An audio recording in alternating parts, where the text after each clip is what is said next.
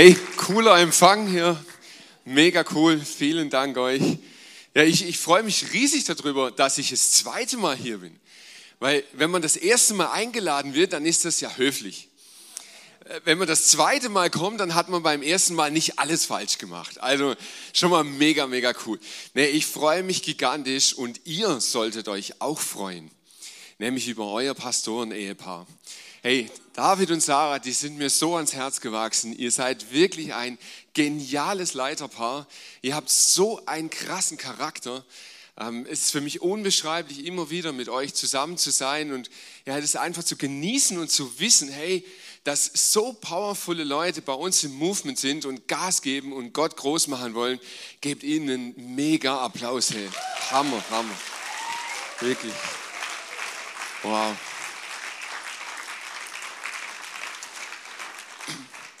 Zu mir möchte ich gar nicht viel sagen. Ich möchte direkt übergehen in die Predigt und dazu habe ich euch einen ganz kleinen Intro-Clip mitgebracht.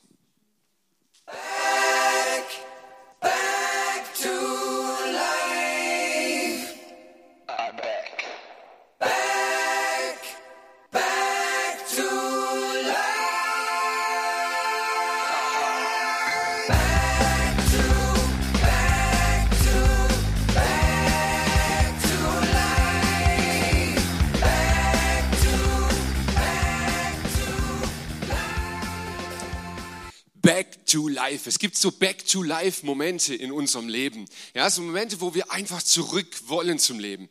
Ich weiß nicht, ob du das auch kennst. In meinem Leben gibt es das schon lange und es gab ganz verrückte Momente.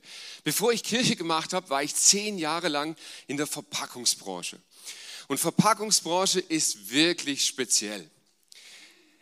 August ist alles tot wirklich, also da geht gar nichts. Im August ist alles still, da passiert nichts. Im September ist in Deutschland die bedeutendste Verpackungsmesse. Und von dieser Messe an, das müsst ihr euch vorstellen, wie ein Riesenschwungrad, diese Messe, die gibt dem Rad so ein bisschen einen Kick. Und dann wird das Rad immer schneller, immer schneller, immer schneller. Warum? Es geht auf Weihnachten zu. Und das Ding, das, das wirklich, es ist verrückt auf Weihnachten hin. Es wird immer schneller, immer hektischer, immer verrückter, immer 24. Dezember. Back to life. Da sollst du auf einmal Luft holen und zum Leben zurückkommen. Und ich weiß nicht, wie es dir in deinem Leben geht, aber das sind so Momente in meinem Leben, wo ich denke, was für ein Schwachsinn. Da sitzt du dann unter diesem Baum und auf einen Schlag soll stille Nacht, heilige Nacht sein. Eigentlich hast du kurz einen Herzinfarkt und, und du denkst, so, wie, wie habe ich nur die letzten drei Monate überlebt? Und jetzt soll Stille einkehren? Vielleicht ist das bei dir ganz anders. Vielleicht sind diese Back-to-Life-Momente ganz andere. Ist es dein Sommerurlaub, wo du so aus Volldampf heraus in den Urlaub gehst und denkst so, aber jetzt zurück zum Leben. Vielleicht ist das bei dir so die, äh, die Prüfungen so am, am Semesterende, wo so alles drauf hinlebt und wenn du sie dann geschrieben hast, so, oh, weiß nicht, ob bestanden ist mir aber eigentlich auch egal, ich habe es überlebt. Vielleicht kennst du auch diese Momente. Vielleicht ist es aber bei dir noch krasser und diese, dieses Schwungrad ist ein Dauerzustand. Vielleicht ist dein Leben ständig so unter Volldampf. Und du denkst so, wow, back to life. Ja, wäre mal was. Aber ist irgendwie nicht die Realität. Ich glaube, dass es uns in ganz, ganz vielen Lebensbereichen so geht, dass wir voller Enthusiasmus beginnen, dass wir total begeistert sind, dass wir Vollgas geben und nach kürzester Zeit merken wir, wie uns die Kraft schwindet, wie die Motivation flöten geht und wie du irgendwie einfach müde wirst. Und das Krasse ist, das erleben wir ja im Glauben auch. In der Nachfolge von Jesus passiert uns irgendwie genau das Gleiche. Wir beginnen voller Motivation, wir beginnen so begeistert. Dieser Jesus, frisch verliebt, du, du kannst gar nicht aufhören von ihm erzählen. Du, du, du, jedem sagst du es, ob er es hören will oder nicht. Und, aber so mit der Zeit irgendwie geht es verloren. Und ich habe mich gefragt, wie kann das anders werden? Wie können wir ein Leben führen, das nicht nur von Motivationsschub zu Motivationsschub lebt, sondern wirklich dauerhaft begeistert ist? Jesus sagt ja, ich bin der Weg, die Wahrheit und das Leben. Back to life. Hier dürfte ein kurzer Jingle kommen, aber das macht überhaupt nichts. Ich könnte euch vorsingen. I'm back. Back, back to life. Ich glaube, die Drohung, dass ich singe, das hilft. Dann funktioniert's. Hey, wir machen hier einfach geschwind einen Cut, oder? Gedanklich so. Wir machen mit was ganz anderem weiter. Simon, der hatte eine ziemlich coole Kindheit. Er war so eigentlich ein Normalo, aber er hat ein gutes Leben gehabt. Er wuchs in einem Dorf auf, man würde ihn nicht als reich bezeichnen, aber definitiv auch nicht als arm. Er war einer von vielen. Er ging in die Grundschule, das machte er recht ordentlich, er kam gut mit, hatte einigermaßen gute Noten. Das, was man dort von ihm erwartet hat, das hat er auch erfüllt. Sein Elternhaus würde man als gut situiert bezeichnen. Sein Vater hat ein kleines Unternehmen. Die Mutter kümmert sich um die Familie, läuft soweit. Es gab Hoffnungen in der Familie. Die Familie wollte, dass Simon einen Schritt weiter kommt als der Rest der Familie. Man wünschte sich, dass er eine intellektuelle Laufbahn einschlägt. Er sollte es mal besser haben. Er sollte sich beim Arbeiten die Finger nicht schmutzig machen. Er sollte diesen Schritt weiter kommen als die Familie bisher. Neben seiner Schule arbeitet er im Unternehmen seines Vaters mit. Er lernt dazu, er macht sich ganz gut und vielleicht arbeitet er ab und zu ein bisschen zu viel im Unternehmen, er lässt das mit der Schule etwas schleifen. Er besteht auch die zweite Phase der Schule, aber er hat ein Problem. Die Uni, an die er eigentlich wollte, hat einen Numerus Clausus und den hat er nicht erreicht. Zum Studium nicht zugelassen. Na gut, er hat ja so viel gearbeitet beim Vater im Unternehmen, also macht er das Logische. Er geht in das Unternehmen, er gibt diese Idee Studieren auf und er geht arbeiten in der Firma, die er ja kennt. Vielleicht habt ihr es gemerkt, Simon ist nicht irgendjemand. Es ist nicht einfach nur ein Beispiel. Dieser Simon heißt eigentlich Simon Petrus. Sein Vater heißt Jona oder Johannes und er hat einen Fischereibetrieb am See Genezareth. Simon, dieser Junge, ein guter Fischer, aber mehr nicht. Er macht eine krasse Erfahrung. Zum Fischen reicht's. In seinem Job ist er gut. Aber zu dem, was man eigentlich von ihm erwartet hat, was man sich erhofft hat, reicht's nicht. Guter Fischer nicht mehr. In diesem Moment seines Lebens, wo er das erfährt und das sich bei ihm ganz tief einbrennt, begegnet er zum ersten Mal Jesus. Und da heißt es, als er aber am Galiläischen Meer entlang ging, also Jesus, sah er Simon und Andreas, Simons Bruder, wie sie ihre Netze ins Meer warfen, denn sie waren Fischer. Und Jesus sprach zu ihnen, hey, kommt, folgt mir nach. Ich will euch zu Menschenfischer machen.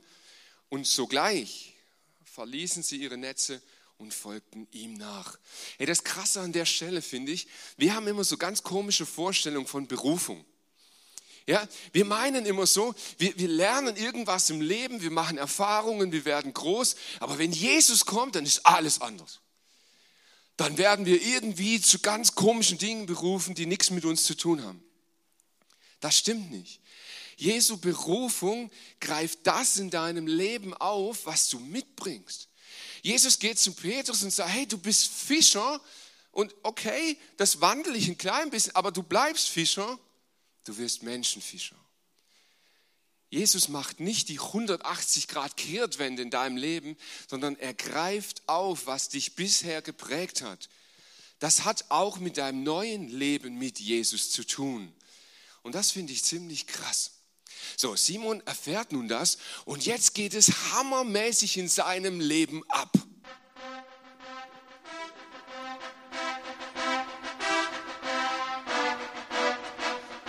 Hey, er geht mit Jesus, er zieht mit ihm los, er erlebt die krassesten Dinge mit ihm.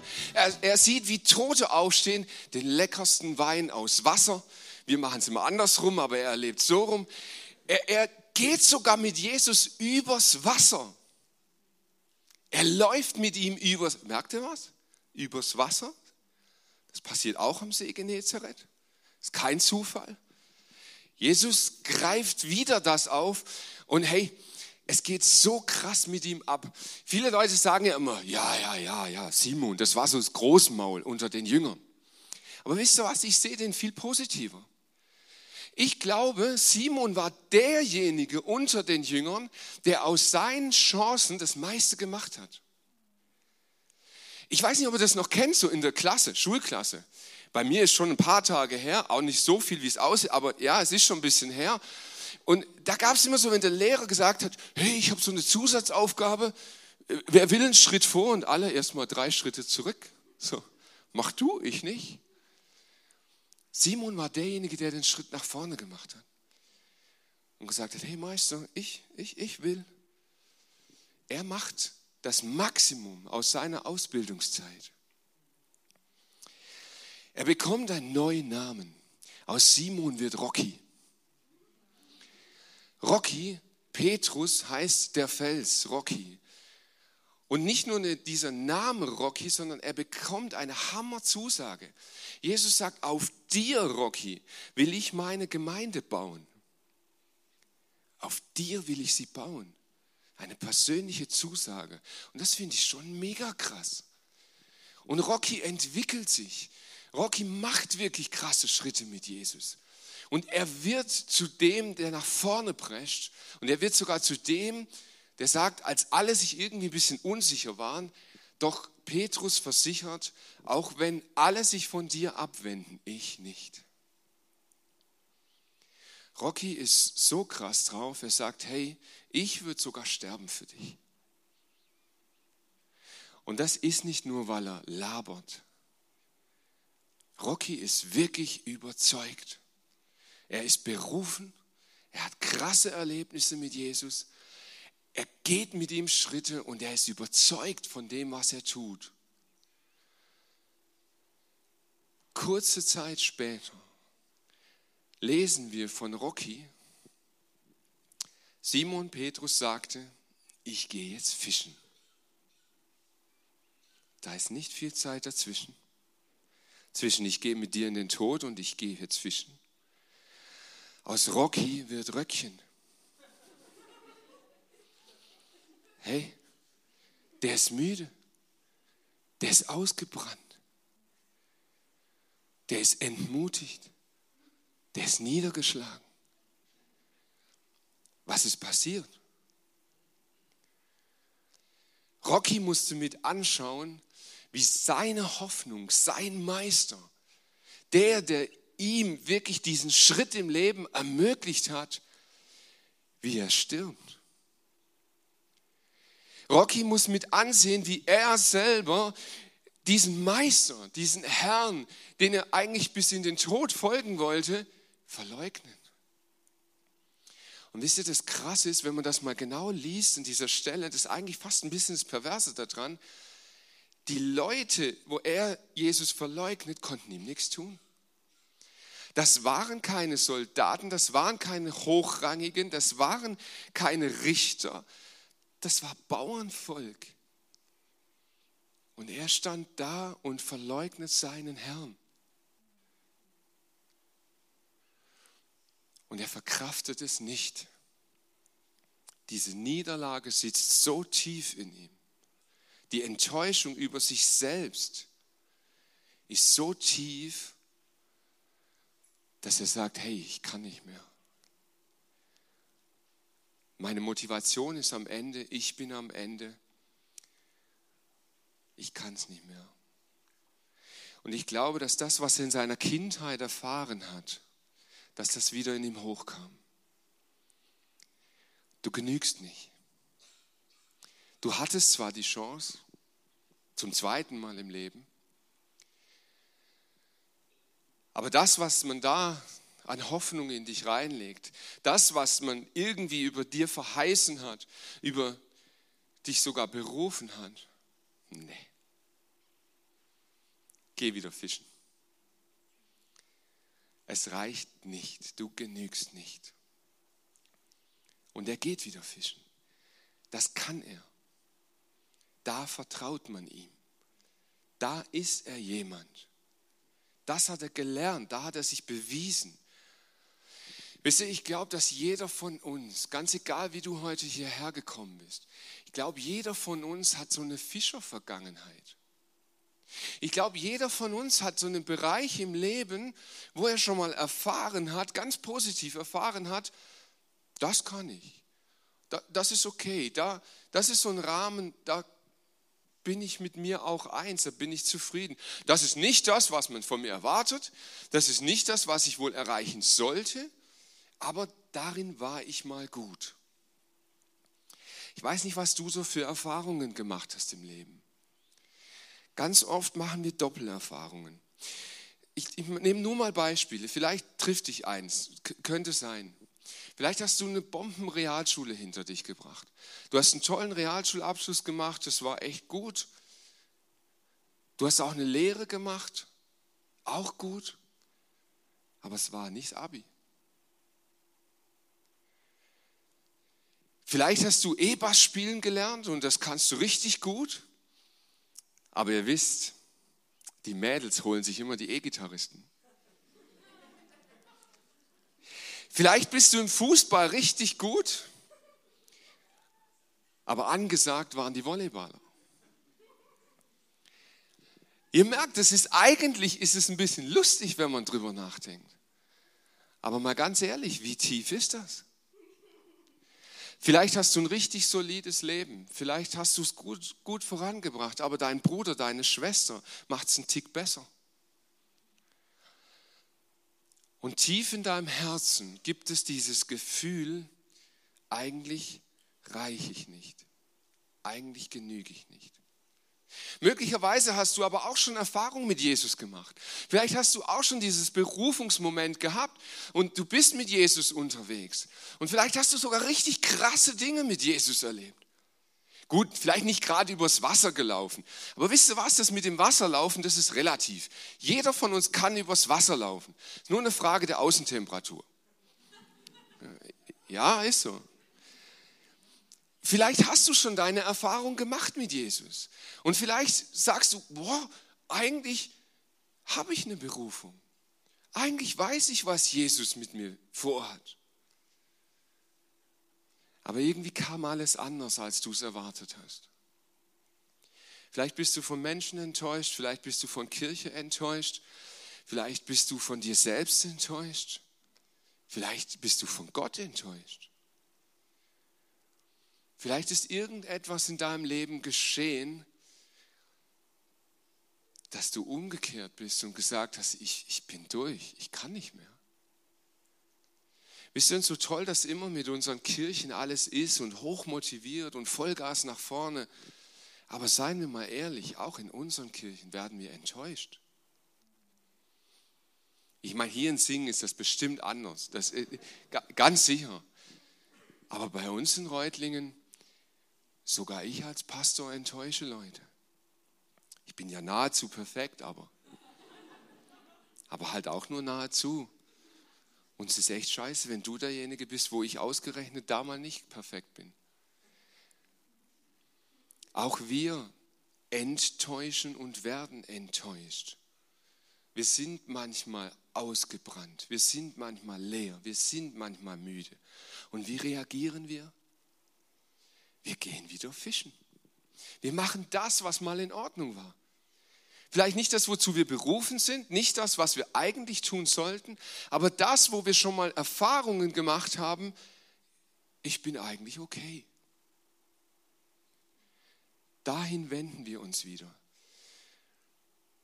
Wisst ihr, warum uns das im ICF so mega, mega, mega wichtig ist, dass wenn Leute zum ersten Mal zu uns kommen, das Gefühl bekommen, du bist okay. Egal, was du mitbringst, egal, wie du drauf bist, das Gefühl, du bist okay. Warum ist uns das so krass wichtig?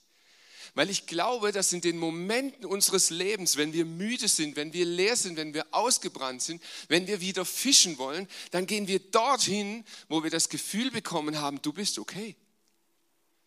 Und was könnte uns genialeres passieren, als dass ein Ort ist, an dem Jesus lebendig ist? Wie viele Pastoren, Leiter, Jünger Jesu geben auf. Ich habe Nachforschung gemacht für diese Serie Back to Life und mich hat es umgehauen. Der Gipfel meiner Forschung, ich bin auf eine, eine Seite gestoßen, ein Portal, das heißt www.fallenpastors.com. Aber Tausende, aber Tausende, und das ist nur die Speerspitze, das sind nur die Pastoren, das dürfen wir runterbrechen komplett auf Gemeinde, auf uns alle, auf Jünger. Gordon MacDonald schreibt in seinem Buch Zurück zur ersten Liebe, er sagt, wir leiden weltweit an einer Krankheit, die heißt Müdigkeit. Gottes Volk ist müde geworden und geht wieder fischen. Und das ist traurig. Ich habe mir überlegt, woran liegt das? Ein Grund liegt an uns, an uns Kirchen, an uns Mitgeschwistern. Ich habe das selber erlebt in meinem Leben und es geht nicht um Urteil über irgendjemand, sondern einfach eine Erfahrung, die ich mit euch teilen möchte. Extrem viele Menschen kommen in, in irgendeinen frommen Treff, Kirche, Hauskreis, ganz egal, irgend sowas halt christliches. Und die erste Erfahrung, die sie machen, das erste, was sie hören, ist, du bist falsch. Aber Gott kann dich korrigieren. Ja? Und da ist so ein bisschen Wahres dran. Du bist falsch, du bist ein Sünder, du bist auf dem falschen Weg, aber Gott kann dich korrigieren. So, und das ist das Erste, was wir erleben, wenn wir Jesus begegnen. Das ist nicht Jesus. Wisst ihr, was das Erste war, was Jesus gesagt hat, zu jedem ausnahmslos? Du bist okay. Und in der Gegenwart Jesu haben diese Menschen erfahren, ah, da gibt es ein paar Punkte, die könnte ich ändern. Aber nicht, weil er gesagt hat, du bist falsch, sondern weil sie in seiner Gegenwart erfahren haben, ich darf Dinge ablegen, ich darf mich verändern. Wie kann es in unserem Leben anders laufen? Ich möchte ja nicht stehen bleiben bei diesem wieder fischen gehen und müde sein. Wie können wir unser Leben anders gestalten? Und ich habe geschaut, hey, wie geht Jesus mit Rocky um? Was macht Jesus, als aus Rocky Röckchen wird? Weil das ist ja beispielhaft, da können wir extrem viel lernen. Und ich glaube, das ist einer der spannendsten Momente im Leben von Petrus, obwohl wir ganz oft ganz schnell drüber weglesen. Ich denke, manchmal ist die Bibel in diesen kleinen Zwischenspalten am spannendsten überhaupt. Lasst uns da mal reinschauen. Wie reagiert Jesus auf die Müdigkeit, auf die Aufgabe von Petrus? Vielleicht erinnert ihr euch, er ist wieder fischen gegangen. Er ist draußen auf dem Wasser, Petrus, der Fischerprofi. Und was macht er? Er fängt nichts. Er fängt nichts. Das ist schon mal Humor von Gott, ja?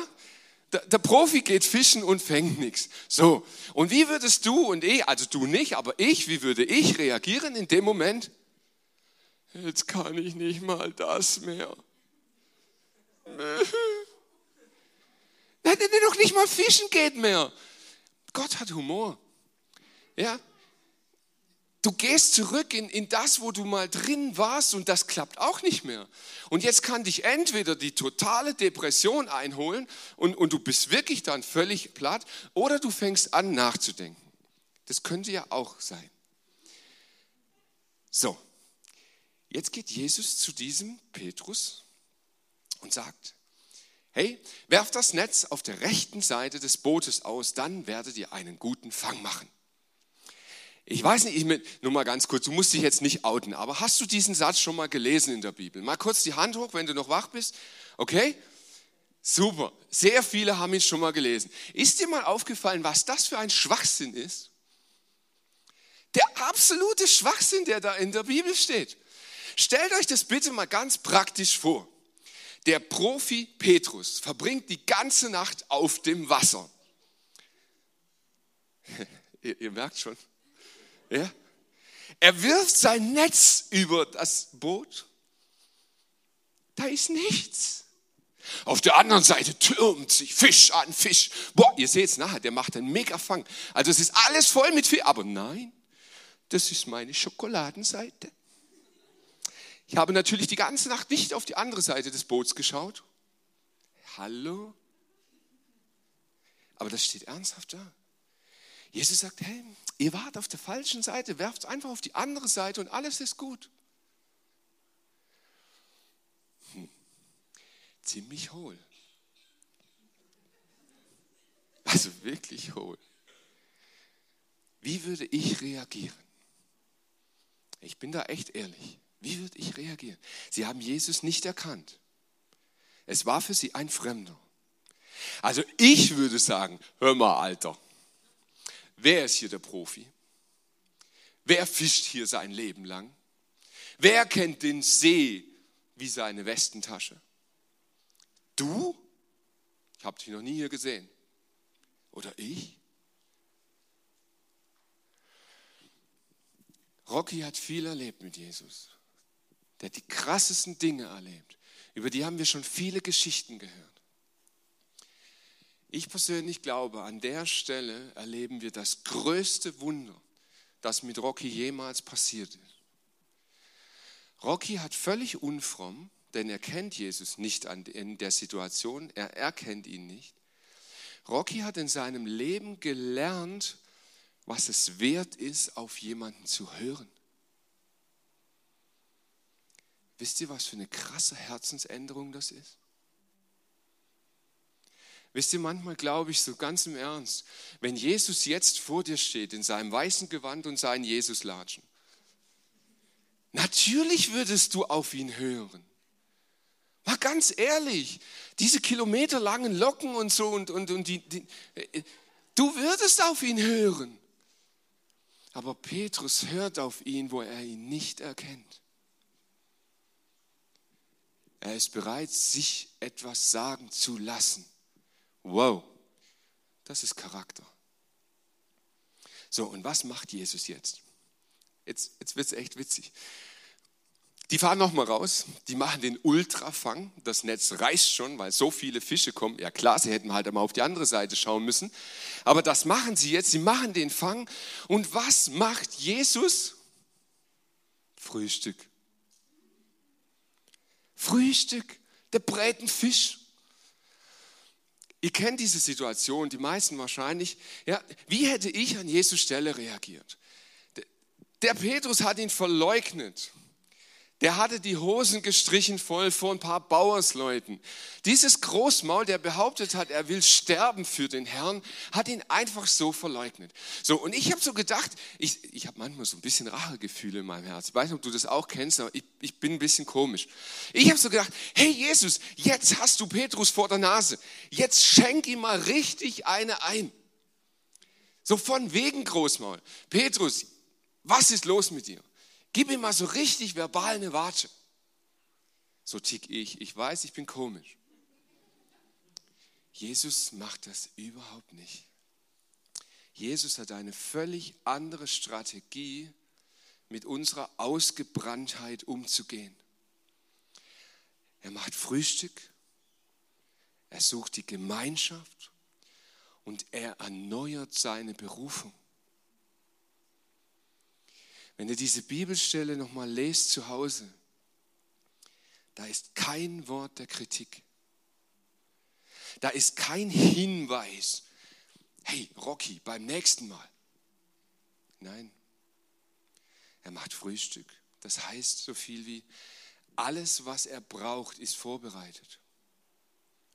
Alles, was er an diesem Morgen braucht, nach so einem richtig bescheidenen Angeltrip, alles, was er jetzt benötigt, am Leib und Seele, ist schon da. Jesus macht Frühstück und er will Gemeinschaft mit ihm. Er will einfach Zeit mit ihm verbringen. Er sagt, hey Bro, lass uns hinsitzen, Frühstück haben. Und als sie das tun und mitten in dieser Gemeinschaft, stellt er ihm dreimal eine Frage. Liebst du mich? Ja, ja, ja, ja, mach ich. Liebst du mich? Ja. Dann weide meine Lämmer. Ich glaube, Rocky war irgendwie ein bisschen irritiert. Fischen, Lämmer, was jetzt? Zoowärter oder. Liebst du mich wirklich? Und die dritte Frage ist ganz krass. Liebst du mich mehr als alle hier? Und ganz oft lese ich diese Interpretation, dieses Konkurrenzdenken, liebst du mich mehr als die anderen? Ich glaube, das ist nicht die Frage. Liebst du mich mehr als das hier? Als Fischen? Als deine Erfahrungen? Als das, wo du früher warst? Petrus steht nur noch da und sagt, du weißt es doch. Und Jesus sagt so, und dann geh los. Ich vertraue dir doch meine Kirche an. Ich habe sie doch schon mal gesagt. Jesus sagt, dann sorge für meine Schafe. Ich sage dir die Wahrheit. Als du jung warst, hast du dir selbst den Gürtel umgebunden und bist gegangen, wohin du wolltest. Im Alter aber wirst du deine Hände ausstrecken, ein anderer wird dir den Gürtel darum binden und dich dorthin führen, wo du nicht hingehen willst. Damit deutet Jesus an, durch welchen Tod Petrus einmal Gott ehren würde. Dann fordert Jesus ihn auf, folge mir nach. Jesus sagt ihm, das stimmt, du wirst wirklich mal für mich sterben. Du hast den Mund nicht zu voll genommen. Das wird so kommen. Folge mir nach. Ich weiß nicht, wie du heute hierher gekommen bist. Vielleicht bist du sogar das erste Mal hier. Und dann möchte ich dir sagen, du bist okay. Du bist so okay, wie du bist. Vielleicht bist du hier und du hast tief in deinem Herzen dieses, es hat nicht gereicht wo auch immer, in welchem Lebensbereich auch immer. Vielleicht trägst du dieses Gefühl, es hat nicht gereicht für das, wo ich eigentlich gerne wäre oder sein sollte. Vielleicht bist du müde und enttäuscht. Vielleicht bist du ausgebrannt. Vielleicht hast du deine Kraft und Motivation verloren. Vielleicht bist du auch schon wieder fischen gegangen. Vielleicht hast du wirklich aufgegeben mit dem, was mal deine Berufung war. Was wäre, wenn Jesus dir heute hier in dieser Stunde mit seiner Strategie begegnet? Wir haben das Abendmahl für dich vorbereitet. Das ist das Frühstück. Jesus schaut dir in die Augen und da ist keine Kritik. Jesus schaut dir in die Augen und sagt, du bist okay. Möchtest du Gemeinschaft mit mir haben? Ich habe alles vorbereitet, was du brauchst. In diesem Mahl, in diesem Abendmahl, das wir feiern, da steckt symbolisch Jesus drin. Dieses Brot, das wir zu uns nehmen, dieser Saft, den wir trinken, das ist Jesus, der Gemeinschaft mit dir haben möchte, der in dir wohnen möchte, der seine Berufung an dich erneuern möchte.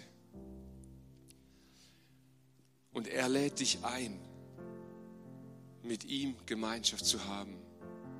Du kannst jetzt während den nächsten Liedern einfach nach vorne gehen. Du kannst dir vom Abendmahl nehmen. Und vielleicht tust du es heute mal ganz bewusst mit diesem Bild vor Augen. Dort sitzt Jesus und klagt dich nicht an. Er sagt dir einfach nur, du bist okay. Folge mir nach.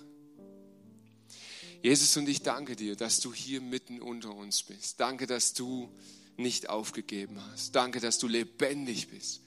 Danke, dass deine Gegenwart greifbar und spürbar ist. Danke, dass dein Urteil über uns lautet, du bist okay. Jesus, wir waren dir so viel wert, dass du ins Kreuz gegangen bist, für uns zu sterben, damit wir nicht hinter unseren Erwartungen zurückbleiben müssen. Jesus, du liebst uns, du willst Gemeinschaft mit uns, du willst uns versorgen mit allem, was wir brauchen. Und ich danke dir, dass wir hier und heute ein Zeichen setzen dürfen und Ja sagen dürfen zu dieser Gemeinschaft. Danke dafür. Ich lade dich ein an seinen Tisch. Amen.